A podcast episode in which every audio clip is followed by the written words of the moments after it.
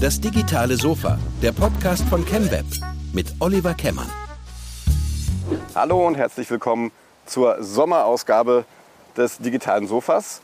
Heute aus dem Garten von ChemWeb im Gonsenheim und mit einem ganz besonderen Gast mit Jörg Maas, Geschäftsführer der Stiftung Lesen. Herzlich willkommen in unserem Garten. Herzlichen Dank. Ja, cool, ne? Ja, genial. ja, Applaus.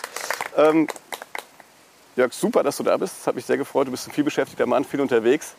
Und äh, dass wir es geschafft haben, freut mich sehr. Ähm, das ist nicht so unsere übliche, sage ich jetzt mal, Location. Wir probieren das heute mal aus. Deswegen haben wir auch diese schönen Puscheln. Also nicht, dass jetzt jemand denkt, dass wir mit was rauswachsen, sondern das brauchen wir wegen dem Wind, um das direkt zu entschärfen an der Stelle. Ähm, die Stiftung Lesen.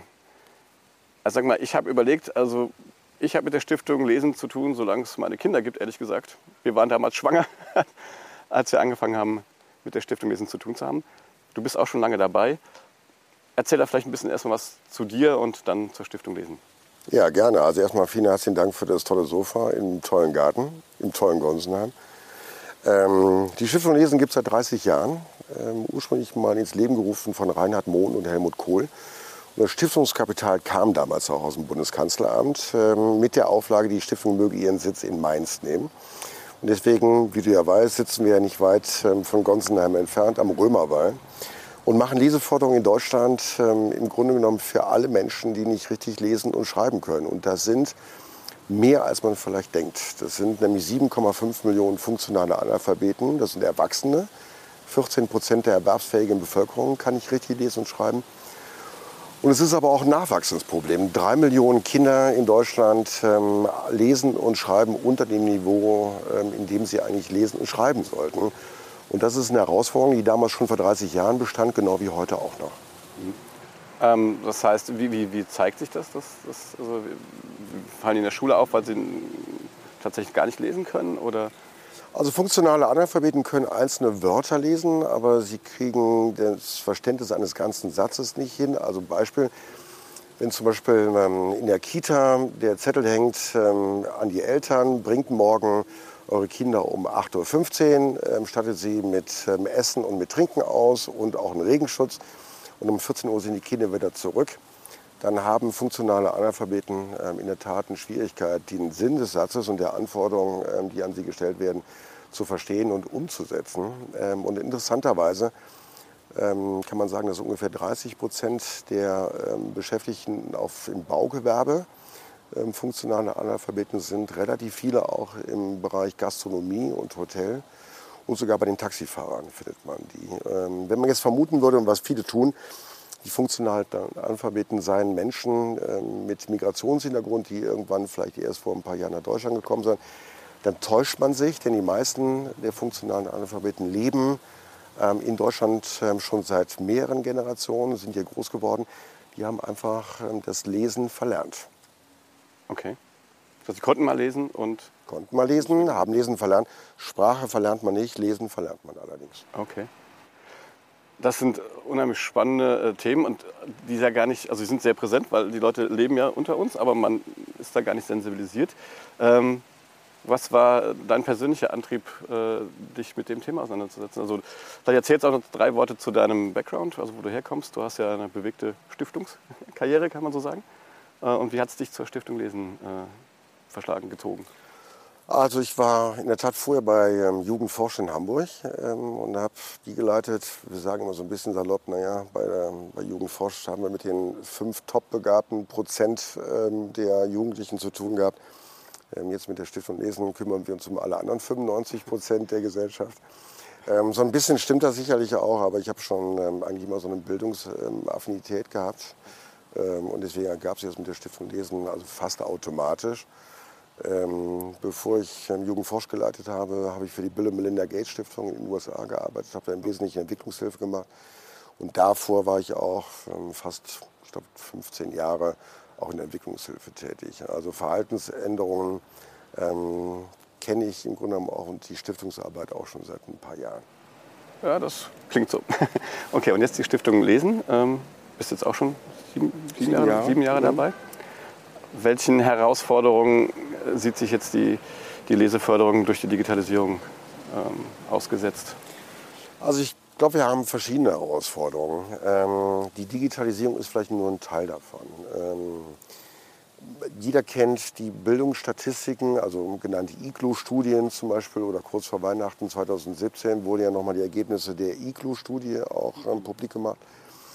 Ähm, da geht es um die Kompetenzniveaus oder die Kompetenzanalysen ähm, von Grundschülern in Deutschland oder genauer gesagt in allen OECD-Ländern, aber auch vor allen Dingen in, in, Deutschland. Und es ist relativ klar, ähm, dass ungefähr jeder fünfte 15-Jährige nicht richtig lesen und schreiben kann, aber das Problem manifestiert sich schon in der Grundschule. Ähm, und deswegen sagte ich auch vorhin, also das Thema der, des funktionalen Analphabetismus oder der mangelnden Lesekompetenz ist ein nachwachsendes Problem. Das heißt, anders als bei einer Impfung, früher in der Entwicklungshilfe ging es um Impfung gegen Malaria, Polio oder andere Krankheiten, da impfst du einmal die Gesellschaft durch und dann gibt es sozusagen kein nachwachsendes Problem mehr. Im Bereich der Leseförderung fangen wir mit jedem Jahrgang fangen wir wieder von vorne an und machen Leseförderprogramme. Ähm, ich glaube, wir machen die auch nicht ganz unerfolgreich. Ähm, viele denken immer bei mangelnder Lesekompetenz, naja, da müssten die Schulen was dran ändern. Aber ähm, wir können genau nachweisen, das Problem ist nicht die Schulen oder die Schulreformen, die ja gerne alle paar Jahre mal sozusagen mit neuen Ansätzen durch die Schulen und die Lehrerschaft und die Schüler getrieben werden. Sondern das Problem sind die ersten sechs Lebensjahre ähm, der Kinder. Das heißt, in den ersten sechs Lebensjahren entscheidet sich, ob Kinder ähm, in der Schule erfolgreich sein werden, gut lesen können, gut schreiben können, Empathie entwickeln, sprachliche Fähigkeiten entwickeln. Und es hängt im Wesentlichen damit zusammen, ob die Eltern ihren Kindern regelmäßig vorlesen. Also es gibt einen unmittelbaren Connect, einen Zusammenhang zwischen ob ihr euren Kindern früher vorgelesen habt und wie gut die dann halt auch ein paar Jahre später in der Schule sein werden oder eben nicht. Aber Tatsache ist, in einem Drittel der Familien in Deutschland wird nicht regelmäßig vorgelesen. Und regelmäßig vorlesen bedeutet idealerweise 15 Minuten jedem Kind jeden Tag. Okay. Das heißt, äh, die Eltern haben dann keinen Bock drauf? Oder ich meine, wir haben viel vorgelesen, äh, weil uns wir selber auch viel Spaß daran hatten. Ne? Aber, Klar, ja. ganz unterschiedlich. Ich meine, viele sind eben, ich sage mal, berufstätig und ähm, beide berufstätig und haben vielleicht auch mehrere Jobs ähm, und dementsprechend keine Zeit. Ähm, andere ähm, haben vielleicht selber nie gelernt zu lesen oder auch vorzulesen und fühlen sich dann vielleicht auch nicht berufen. Also es sind ganz unterschiedliche Motivationslagen. Ja. Aber wir haben auch gesagt, es kommt auch gar nicht darauf an, also im Hochdeutsch vorzulesen, sondern auch gerade ähm, in den Zeiten, wo wir zunehmend mehr Familien eben auch mit Migrationshintergrund haben, ob jetzt den Kindern auf Deutsch, Türkisch, Polnisch, Russisch und in irgendeiner anderen Sprache vorgelesen wird, ist egal. Ähm, es geht nicht um perfektes Deutsch, es geht nicht um die perfekte Formulierung der Sätze, sondern es geht um diese Zeit, die gemeinsame Zeit von Eltern und Kindern, und die idealerweise jeden Abend 15 Minuten aus einem Buch oder Geschichten zu erzählen. Geht beides. Ähm, aber die Regelmäßigkeit macht's. Ähm, Entschuldigung.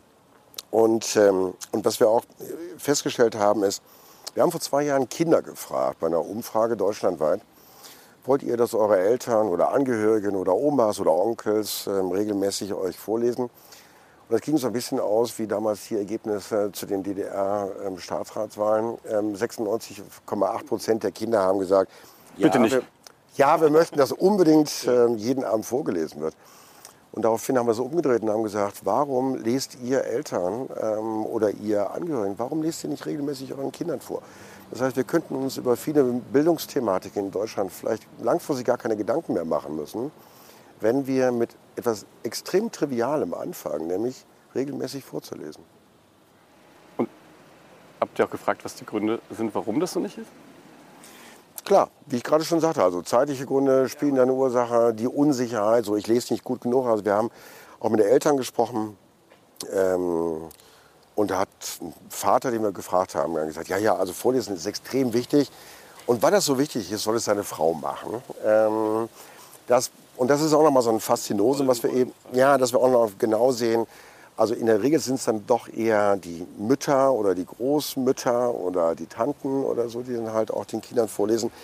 Und das prägt aber wiederum das Leseverhalten der Jungs. Ähm, wir wissen ja immer, es gibt so einen Unterschied zwischen ähm, wie gut schneiden Mädchen und Jungen im schulischen Unterricht ab. Da sind die Mädchen immer besser dabei als die Jungs. Ähm, es hat aber auch mit dem Lesen zu tun, denn den Jungs fehlen schlechterdings Rollenvorbilder. Also würden die Väter ähm, mehr ihren Jungen vor allen Dingen vorlesen, dann würde sozusagen sich eben auch das Lesen auch bei den Jungs vielleicht eher als cool oder als lässig oder auch als spannend und interessant auch darstellen. Ist die Verfügbarkeit von Vorlesematerial ein Grund, warum das nicht gemacht wird? Nee. Also es gibt keine guten Gründe, warum man nicht vorliest. Ähm, es gibt jedes Jahr zwischen 5.500 und 7.000 ähm, Neuerscheinungen am Kinder- und Jugendbuchmarkt in Deutschland. Es gibt wunderbare digitale Formate neben den normalen Büchern für alle Altersgruppen. Ähm, viele denken auch, die Kinder müssten erst mal laufen können ähm, oder was weiß ich, Wörter auch selber aussprechen können, bevor man ihnen vorliest. Und wir haben letztes Jahr bei unserer Vorlesestudie gezeigt, ähm, eigentlich kann man gar nicht früh genug anfangen. Also auch schon den drei Monate alten Babys ähm, kann man anfangen, mit den ersten Büchern was vorzulesen. Das ist natürlich eine andere Art des Vorlesens. Das ist auch mal diese Bücher in den Mund zu nehmen, die anzufühlen oder sich ein Bild anzugucken. Aber man kann schon sehr deutlich beobachten, auch die ganz Kleinen, die noch nicht mal richtig sitzen können eigentlich, die man einfach nur auf dem Arm hat, die haben Spaß daran und auch die Zeit der Beschäftigung mit den Kindern ist einfach extrem wertvoll. Das ist eine perfekte Überleitung zu einem schönen Programm, was ihr macht, Lesestart. Das ist auch, äh, da sind wir auch mit ähm, euch quasi in Kontakt gekommen. Vielleicht kannst du da noch mal einen Satz zu sagen. Ja, wir haben schon seit, ähm, ich, lange bevor ich kam, seit zehn Jahren vielleicht, ähm, gab es schon die Idee, wir wollen frühkindliche Impulse setzen. Also wir wollen die Eltern zum frühestmöglichen Zeitpunkt ansprechen und die ermahnen, regelmäßig ihren Kindern vorzulesen. Und hatten damals schon den ersten Kontakt zu den Kinderärzten. Und dann vor sieben Jahren ungefähr, als ich kam, gab es dann die Zuwendung vom Bundesbildungsministerium ähm, im zweistelligen Millionenbereich um allen Familien in Deutschland ähm, drei Impulse zu setzen. Den ersten Impuls gibt es bei der U6-Untersuchung, dann wenn die Kinder ein Jahr alt sind und wenn ganz viele, die meisten Eltern eigentlich mit ihren Kindern zum Kinderarzt gehen und dann zu gucken, so wächst das Kind, hat es genug Gewicht. Zu, ne? Genau, und dann machen ähm, seit sieben Jahren machen alle mehr als 5000 Kinderärzte in Deutschland mit und geben den Familien, die zur U6-Untersuchung kommen, das erste Lesestartset. Also äh, eine Tasche äh, mit einem kindgerechten ähm, Kinderbuch und Tipps, wie man vorliest ähm, und das Ganze auf Deutsch, ähm, Türkisch, Polnisch und Russisch. Und online sind nochmal 14 weitere Sprachen verfügbar. Ähm, und das fanden wir toll, weil ähm, die Autorität der Kinderärzte ist natürlich unbestritten. Ähm, die Eltern nehmen das gerne auf. Das war sozusagen der erste Impuls. Dann gibt es drei Jahre später, gab es jetzt den zweiten Impuls in den Bibliotheken, wo dieselben Kinder das zweite Set bekommen, wenn die Kinder drei Jahre alt sind. Und jetzt seit zweieinhalb Jahren ähm, gibt es das dritte Set äh, bei der Einschulung. Jedes Kind in Deutschland bekommt bei der Einschulung ähm, ein Lesestartset, das dritte nämlich. Das heißt, diese Intervention, das ist wie beim Impfen. Ne? Die Grundimpfung gibt es beim Kinderarzt, da macht das Bild sogar einen Sinn. Ähm, und die Wiederauffrischungsimpfung gibt es ja entweder in der Bibliothek oder in der Schule. Und wir sind wirklich froh darüber, dass die Bundesregierung noch im letzten Jahr gesagt hat, ähm, wir werden das Projekt jetzt weitere acht Jahre fortführen. Sind denn diese digitalen Medien, die es heute gibt, keine Ahnung, also iPad, Kindles und so was, sind die denn, äh, sag ich mal, lesen deswegen Kinder weniger, äh, weil es jetzt die digitalen Geräte gibt? Das wird immer gerne angenommen. Ähm, dieser vielbeschworene Paradigmenwechsel, so nach dem Motto, das E-Book oder die E-Reader, sind der Tod des Buches. Ähm, das hat sich nicht bewahrheitet. Also im Gegenteil, wir haben die Erfahrung gemacht, dass die Lese, also wenig leseaffinen Eltern, also die, die ihren Kindern nicht regelmäßig vorlesen, die ungefähr 30 Prozent der Gesellschaft, ähm, dass die natürlich alle ein Smartphone dabei haben und auch ein iPad und haben gesagt, es geht ja nicht darum, die Menschen nur zum Buch zu bringen, sondern was wir tatsächlich erreichen wollen, ist, ähm, das gelesen und vorgelesen wird. Ähm, und wenn jetzt jemand gerade mal keine Bücher dabei hat, so ist ja ganz viele Bücher dabei, ähm, sondern halt nur ein Smartphone, dann müssten wir einfach so clever sein und entsprechende Apps, eine Vorlese-App zum Beispiel, die wir auch in der Tat dann für das Programm Lesestadt entwickelt haben, den anzubieten, ähm, wo man den Ton an- oder ausstellen kann. Also man kann die Geschichte quasi genauso lesen, als wenn man ein Bilderbuch vor sich hat. Ähm, oder man kann es auch den Kindern vorlesen lassen mit der anderen Stimme, die man sich dann halt aussucht. Und wir haben festgestellt, also die klassische Wartezeit, wo man keine Bücher dabei hat, also entweder beim Arzt oder beim Friseur oder im öffentlichen Nahverkehr, können ebenso auch zum Lesen und zum Vorlesen genutzt werden. Also insofern sehen wir die digitalen Formate als, aus Sicht der Leseförderung als eine wunderbare Ergänzung äh, zu den Situationen, wo gerade keine Bücher vorhanden sind. Was sind in dem Kontext die größten Herausforderungen, die ihr da habt? Ähm, kriegt ihr Gegenwind sozusagen von den klassischen Verlagen oder dass die sagen, ähm, weg mit dem digitalen Zeug? Also interessanterweise, wir kriegen bei unserem Thema, wie man sich vorstellen kann, von gar keinem Gegenwind. Ja. Ähm, denn egal welche Partei oder welche Interessengruppe in Deutschland, ähm, alle sind natürlich stark dafür, dass sich die Lesekompetenz ent entwickelt und weiterentwickelt vor allen Dingen. Denn klar ist auch, wenn ich lesen kann, kann auch kein Internet nutzen. Ähm, wer nicht lesen kann, kann auch nicht rechnen. Wer nicht lesen kann, ähm, hat keine Bildungsaspiration äh, und wird hinterher auch keinen Job haben und dementsprechend Steuern zahlen. Ja. Also insofern ist ähm, Lesekompetenz im Grunde genommen die Basis ähm, jeglicher Bildung, egal in welcher Form. Ähm, und das sieht man ja auch so ein bisschen bei, der, unter, bei den Unterstützern und den Partnern der Stiftung Lesen. Ähm, wir haben alle großen Kinder- und Jugendbuchverlage, alle Medienhäuser dabei.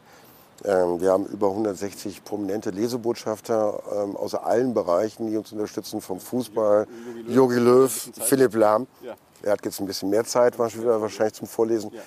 Ähm, aber auch Nico Rosberg und viele, viele andere. Auch viel andere, wobei der fährt, glaube ich, wieder, wieder jetzt, ne? Formel E. Mhm.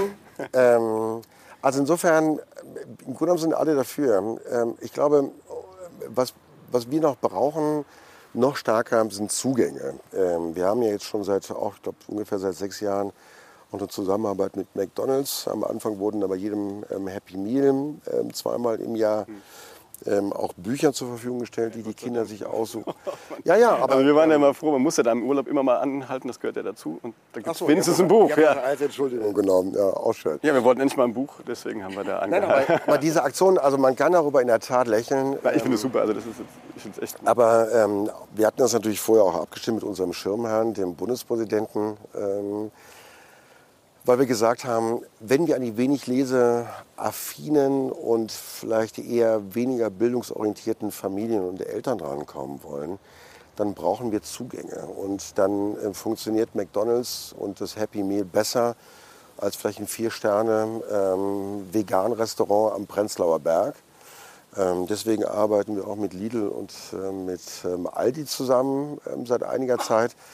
Denn ähm, da kommen sozusagen alle hin, ähm, vielleicht eher als zu Edeka und zum Rewe. Ähm, und deswegen machen wir auch schon seit vielen Jahren, ähm, dankenswerterweise auch mit Unterstützung von der RTL, eben auch entsprechende ähm, ähm, Fernsehspots mit Bülent Ceylan, mit Birgit Schrowange, mit Peter Klöppel, die halt zum Lesen und zum gemeinsamen Vorlesen aufrufen, weil wir genau wissen, da sitzt unsere Zielgruppe. Unsere Zielgruppe sitzt vielleicht weniger bei Arte oder bei anderen ich sag mal, bildungsbeflissenderen ähm, Medienanstalten. Ihr macht auch viel Forschung und, und, und sag ich mal, untersucht es auch. Ähm, dass ihr versucht es auch zu messen, richtig? Klar, wir wollen ja wissen, was funktioniert. Ähm, und wir wollen ja nicht nur wissen, ob die, ähm, ob, ich sag mal, die, unsere Maßnahmen, unsere Programme, von denen wir relativ viele haben, ähm, wir sind, glaube ich, mit einer der größten Bildungsstiftungen in Deutschland, ob die gut funktionieren, sondern wir wollen natürlich auch wissen, so, wo gibt es neue Zugangswege und Möglichkeiten, ähm, um eben Kinder, Jugendliche und Erwachsene dazu bringen. Und ähm, digitales, digitale Zugänge sind natürlich extrem attraktiv. Wir haben jetzt seit einiger Zeit, ähm, noch gar nicht so lange, gemeinsam mit der Deutschen Bahnstiftung ein großes Programm, das heißt einfach vorlesen. Immer freitags mittags ähm, gibt es drei verschiedene Vorlesegeschichten für drei verschiedene Altersgruppen, für Dreijährige, für Fünfjährige, für Siebenjährige. Kostenlos. Ähm, die kann man sich downloaden. Ähm, es gibt einen Benachrichtigungsservice per WhatsApp oder per Messenger.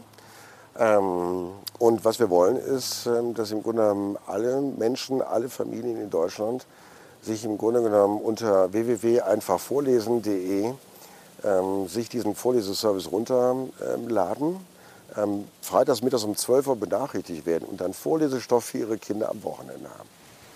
Cool. Wird das viel genutzt? Das wird schon ziemlich gut genutzt. Wir sind gerade dabei, nochmal ähm, verstärkt auf die Tube zu drücken. Ja. Ähm, über die Bildungseinrichtungen, über die Elternverbände, ähm, über ganz viele verschiedene Anbieter bis hin zu den ähm, zu den Jobcentern. Ähm, also im Grunde genommen überall, wo Menschen vielleicht noch keinen Zugang zum Lesen haben oder sich Bücher auch nicht leisten können, äh, dass im Grunde genommen wir auch klar machen, es gibt das Material, es gibt es überall, es gibt frei verfügbar, es ist nicht zu man braucht es nicht zu bezahlen, ja. ähm, aber ähm, es gibt keinen Grund, den Kindern nicht vorzulesen. Und das versuchen wir auch mit dem bundesweiten Vorlesetag immer im November, dieses Jahr ist es der 16. November auch zu machen. Letztes Jahr hatten wir 173.000 Vorleseaktionen, also in 173.000 Kitas, Grundschulen, sozialen Einrichtungen haben Politiker, Prominente ähm, und ganz, ganz viele Ehrenamtliche, du auch, ähm, Kindern vorgelesen. Ähm, und das ist ein wichtiges Signal nach dem Motto, wenn es die Eltern schon nicht tun, was sie tun sollten, dann machen es manchmal andere. Aber es kann eben nur auch so das Signal des Wachrüttelns sein. Aber da ganz kurz, da kann jeder teilnehmen und man kann einfach ja. sagen, hey, äh, ich... Ich mache mit, ich habe hier eine Kita, ich kenne mich aus, die kennen mich oder mein Kind geht da zur Kita oder zur Grundschule. Ähm, ich bin dabei und man kann sich anmelden auf www.vorlesetag.de diese ganzen Sachen, die du jetzt erwähnst, das nur mal für alle zum, für Zuhörer und Zuschauer, das packen wir in die Shownotes. Da kann man sich die Links dann mal anklicken und mitmachen. Ähm, aber unterstützen ist ein gutes Stichwort. Wie kann man euch denn sonst noch helfen? Sei es jetzt von der Unternehmensseite, aber auch wenn man sagt, oh, das finde ich ein tolles Thema, würde ich gerne ehrenamtlich was machen. Was gibt es so noch für, für Möglichkeiten, die, die Stiftung zu unterstützen? Unendlich viele. Also, ähm okay, ich gebe dir drei, die drei Top. Drei Optionen. Okay. Die drei also Top, alle anderen in den Shownotes. Werdet ehrenamtliche Vorleser. Also jeder kann nicht nur am bundesweiten Vorlesetag einmal im Jahr, sondern eben auch in Regel, schöner Regelmäßigkeit, alle zwei Wochen, einmal im Monat, wann auch immer, ähm, in einer Kita, in einer Grundschule, in einer Sozialeinrichtung, wo auch immer, halt dann Kindern vorlesen. Es dauert vielleicht gerade mal eine halbe, dreiviertel Stunde Zeitaufwand. Ähm, die Vorlesetipps, Hinweise zu Buchempfehlungen gibt es bei uns auf der Website. Sucht euch tatsächlich halt eine Location aus, lest Kindern vor. Es ist toll für die Kinder und es ist toll vor allen Dingen auch für die Vorleser, die laden wirklich so ihre emotionalen Batterien aus. Erste Option. Schreibt ihr mit, ja? Zweite Option ist für Unternehmen, ähm, das hängt auch mit dem ersten zusammen. Viele Unternehmen bieten ihren Mitarbeitern Corporate Volunteering, also freiwilligen Projekte an. Nach dem Motto, ein oder zweimal im Jahr stellen wir unsere Mitarbeiter frei, ähm, um den Schulgarten zu pflanzen oder den, die Kita-Räume zu streichen oder irgendwas anderes zu machen warum nicht das Ganze mit Vorlesen zu machen? Ähm, und idealerweise auch ausgestattet mit einer Vorlesebox. Da sind 30 Bücher drin. Ähm, die gibt es bei uns bei der Stiftung Lesen, altersgerecht. Die kann man dann sozusagen zum Schluss dieser Vorleseaktion auch den Bildungseinrichtungen, den Kitas, den Schulen dalassen mit schönem Gruß nach dem Motto, wir statten euch mit Büchern aus. Kostet nicht viel, eine tolle Aktion. Und ansonsten ähm, suchen wir immer noch Mitstreiter. Also wir haben große Unternehmen, ähm, aus allen verschiedenen Branchen. Und zunehmend mehr Unternehmen ähm, verstehen auch, ähm, ja, wir haben Fachkräftemangel, aber wir haben tatsächlich auch ungefähr 50.000 bis 70.000 Kinder und Jugendliche, die jedes Jahr die Schule verlassen ohne Schulabschluss. Ähm, und ich glaube, ähm, wenn wir allein schon in der Lage wären, jedem Kind in Deutschland ähm, dazu zu bringen, ähm, dass es einen Schulabschluss bekommt und auch vor allen Dingen einen vernünftigen und einen guten, ähm, dann müssen wir tatsächlich mit Lesen anfangen. Insofern ähm, ist jeder eingeladen, auch ähm, sich bei uns anzuschließen, mitzumachen, uns gemeinsam mit uns zu überlegen, welche Zugänge gibt es, um das Thema Lesen, was ja wiederum auch nicht unwichtig ist für das Thema digitale oder IT-Kompetenz, ähm, das auch weiterzuentwickeln, um das gemeinsam mit uns halt ähm, zu tun. Super. Das heißt, also, ich muss ein eigenes Projekt haben. Ich kann, kann einfach sagen, ich habe Lust mit was zu machen. Meldet sich einfach bei euch. Habt ja, genug, und dann äh, überlegen wir gemeinsam, was, ja. genau, dann überlegen wir gemeinsam, was funktionieren könnte und was laufen könnte. Ja, ähm, eine Sache würde ich gerne noch kurz ansprechen. Das hast du mal erzählt. Ähm, diese Sache lesen Kinder eher äh, quasi, äh, was, was ich meine, vielleicht du kannst es schöner erzählen als ich. Du meinst digital oder print? Genau, das ja. ist äh, immer so die Geschichte. Ne? Genau, also wir haben vor einigen Jahren haben wir eine Studie gemacht an hessischen weiterführenden Schulen, ähm, weil wir wissen wollten, worauf fahren die Kinder wirklich ab beim Lesen. Ähm, und ähm, der, der Versuchsaufbau, der war relativ einfach. Also es gab einige Klassen, die bekamen 95 Bücher in einem Bücherregal in ihr Klassenzimmer gestellt, altersgerechte Bücher. Die anderen Klassentypen, ähm, die es gab, ähm, bekamen E-Reader und auf diesen E-Readern waren die identischen 95 Bücher drauf, aber eben nur Digitalformat. Ähm, und eben auch mit E-Readern, die keinen Internetzugang hatten. Also man konnte nicht irgendwas anderes damit machen, außer die Bücher zu lesen. Und dann gab es ähm, den dritten Typus der Schulklassen, die hatten beides. Die hatten sowohl die Bücher im Klassenzimmer stehen, als aber auch ähm, die E-Reader. Und die Kontrollgruppe, äh, das sind ja immer die armen Schweine, die hatten natürlich nichts. Und, ähm, und wir haben im Grunde drei Sachen beobachten können. Also erstens, ähm, das Medienverhalten von Jungs und Mädchen ist leicht unterschiedlich. Ähm, bei aller politischen Korrektness muss man einfach sagen, ähm, Jungs greifen, wenn sie die Wahl haben, eher zum E-Reader, ähm, zum iPad, gucken sich sozusagen an, was man damit machen kann. Ähm, Mädchen greifen eher zum Buch. Also es ist kein signifikanter Unterschied, aber man, man hat ihn schon beobachtet. Das Zweite ist, alle Kinder, Jungs wie Mädchen, greifen in den Regalen an den dicken Büchern vorbei. Weil dicke Rücken, dicke Bücher bedeuten eine Menge Arbeit, Aufwand und ist eine Qual. Das heißt, ähm, im Regal wurden die dicken Bücher kaum angerührt, nur die dünnen. Bei den E-Readern konnte man aber auf den ersten Blick, konnten die Kinder nicht sehen, ob das jetzt ein dickes Buch war oder ein dünnes. Ähm, und da wurden digital überproportional mehr die dicken Bücher gelesen und auch ausgelesen. Also nicht, oh Gott, oh Gott, das Ding hat 350 Seiten, sondern, ach, ist spannend und ich bleibe dann wirklich bis zum Schluss dabei wo wir gesehen haben, digitale Formate bieten einen Vorteil, nämlich ähm, sie schrecken nicht ab. Und was wir eben auch gesehen haben, Stichwort Medienkonvergenz.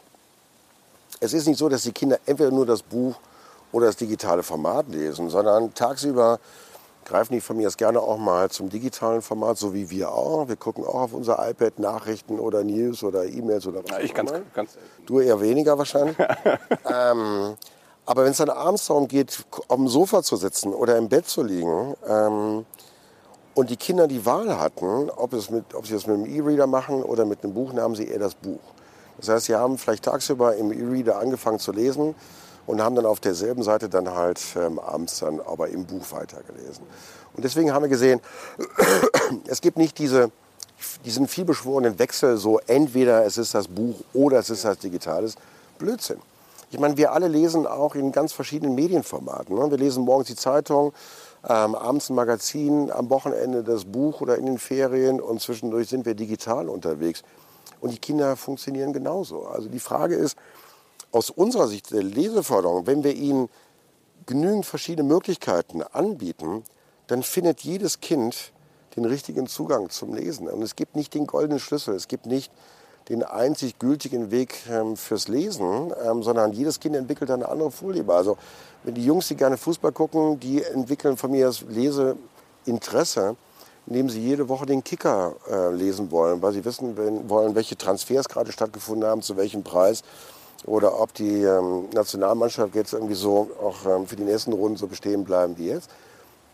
Wenn die Mädchen, um jetzt mal so ein klassisches Vorurteilsbeispiel zu nehmen, Prinzessin Lilifee toll finden, weil sie gerade in dieser Ich liebe Pink und Glitzerphase sind, in der meine Kinder auch, meine Töchter auch waren eine Zeit lang, ähm, dann ist das genauso legitim. Also es gibt nicht gut oder es gibt nicht schlecht. Es gibt keine, ähm, aus Sicht der Leseförderung, es gibt, natürlich gibt es gute und schlechte Bücher, aber das ist nicht an uns zu entscheiden, sondern es ist eine Entscheidung der Kinder.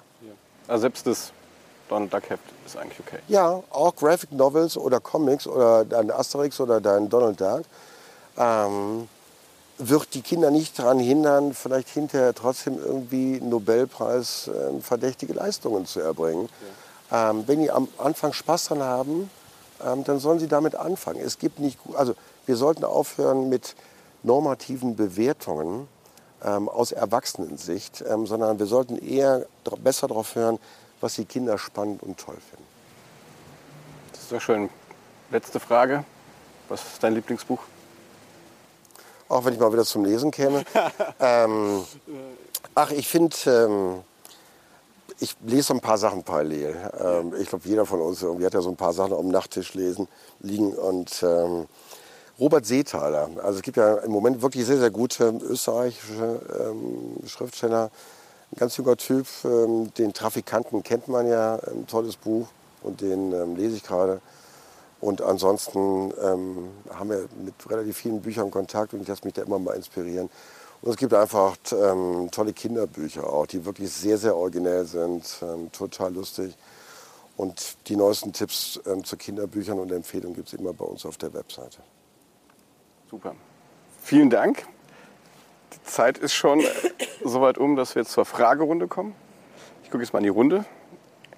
Gibt es Fragen? Ja, warte mal, wir kannst kurz das Mikro. Ja, sonst. Aber bis hierhin ist er, ich hoffe, man versteht, es ist sehr windig eigentlich. Ähm, ich habe tatsächlich eine Frage und zwar, ähm, also wir sprechen jetzt natürlich über Bücher und Leseverständnis und Leseförderung, aber was ist denn mit dem Thema Hörbücher? Das ist ja auch momentan irgendwie mit Audible und anderen Anbietern relativ groß Toll. geworden. Hörbücher sind echt klasse. Ähm, die haben natürlich was mit Hören zu tun und weniger mit Lesen. Aber auch da gilt, wenn, was weiß ich, ähm, ihr zum Beispiel in Urlaub fahrt mit Kindern, die ganze Familie hört ein Hörbuch. Ähm, Hörbücher können total viel Spaß machen, zu sagen, ach Mensch, von dem Autor oder von dem Sprecher oder von dem Verlag oder von dem Genre ähm, würde ich gerne noch mal mehr hören oder lesen. Die sind perfekt. Also auch da gilt Medienkonvergenz. Ähm, wir haben eine Kooperation mit Audible. Es gibt wirklich tolle ähm, Hörbücher. Aber auch da ist es so wie bei jedem anderen sozusagen medialen Stoff auch. Ich habe auch schon Hörbücher gehabt, wo ich dachte, das ist ein tolles Thema. Aber der Sprecher hat mir nicht gefallen, weil mir seine Stimme nicht zugesagt hat. Also da muss man einfach auch Dinge mal ausprobieren und auch den Kindern anbieten. So nach dem Motto, wenn du keinen Zugang zum Lesen bislang gefunden hast, hier ist ein tolles Hörbuch. Ähm, Gregs Tagebücher sind natürlich sozusagen immer der Renner ähm, bei den 8- bis 12-jährigen ähm, Jungs und Mädchen.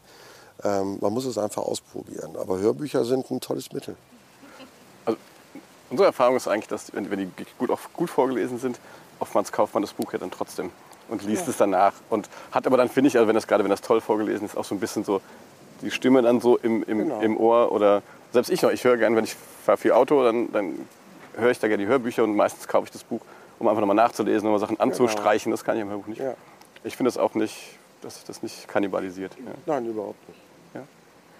Sonst noch Fragen? Ja, mich hätte noch interessiert, ähm, also es ist ja äh, klar, dass die, die, äh, das Problem fängt ganz unten an, deswegen werden die Kinder gefördert, aber gibt es auch Programme für, für Erwachsene, die jetzt eben in diesem funktionalen Analphabetismus leben und das vielleicht auch aus Scham ja oft gar nicht irgendwie groß kundtun und sich durchwursteln? Das sind genau die richtigen Stichwörter. Also ähm, Durchwursteln, Schamgefühl sicherlich. Also von den 7,5 Millionen funktionalen Analphabeten Erwachsenen landen gerade mal 50.000 bei den Alphabetisierungskursen, die von den Volkshochschulen angeboten werden. Das ist eine homöopathische Dosis. Ähm, und es ist deswegen so, weil viele sagen, ah, ich will mich nicht outen, dass ich nicht richtig lesen und schreiben kann viele kompensieren auch. Also man merkt das auch auf Anhieb gar nicht, ob jemand vielleicht nicht richtig lesen und schreiben kann. Also auf dem Abend sagt er dann, wenn er irgendwas ausfüllen muss, ah, Mensch, ich habe meine Lesebrille vergessen oder ich nehme die Dokumente mit und lasse die dann zu Hause vielleicht von dem Nachbarn oder von einem Freund oder von den eigenen Kindern irgendwie ausfüllen. Äh, Menschen, die ins Restaurant gehen und vielleicht nicht richtig lesen und schreiben können, also auch keine Speisekarte lesen können, sagen dann eher, ach Mensch, das, was da hinten auf dem Teller ist oder so, das sieht auch toll aus, das hätte ich auch gerne. Also wenn man mal darauf achtet, merkt man es. Ähm, aber wir haben auch gesagt, ähm, Erwachsene in Schulungskurse zu kriegen, funktioniert nicht. Und ähm, ich glaube, auch da ist das Digitale möglicherweise eine Lösung, nämlich zu sagen, wenn wir eine App hätten und entwickeln könnten, ähm, die auch solche Gamification-Elemente hat, also die nicht edukativ daherkommen mit dem erhobenen Zeigefinger, sondern eher locker, lässig, ähm, Entertainment daherkommt, ähm, informativ vielleicht ist, aber wo dann trotzdem halt auch dann die Erwachsenen quasi beiläufig lesen lernen, ähm, dann ist das gerade in den Zeiten ähm, von Smartphones, die jeder von uns mindestens einmal besitzt, manche ja sogar noch mehr, ähm, dass man das tatsächlich viel, viel besser nutzen könnte. Und da haben wir schon mit einigen gesprochen, aber auch noch niemanden gefunden, ähm, der mit uns gemeinsam halt so eine entsprechende App entwickeln würde. Aber ich glaube,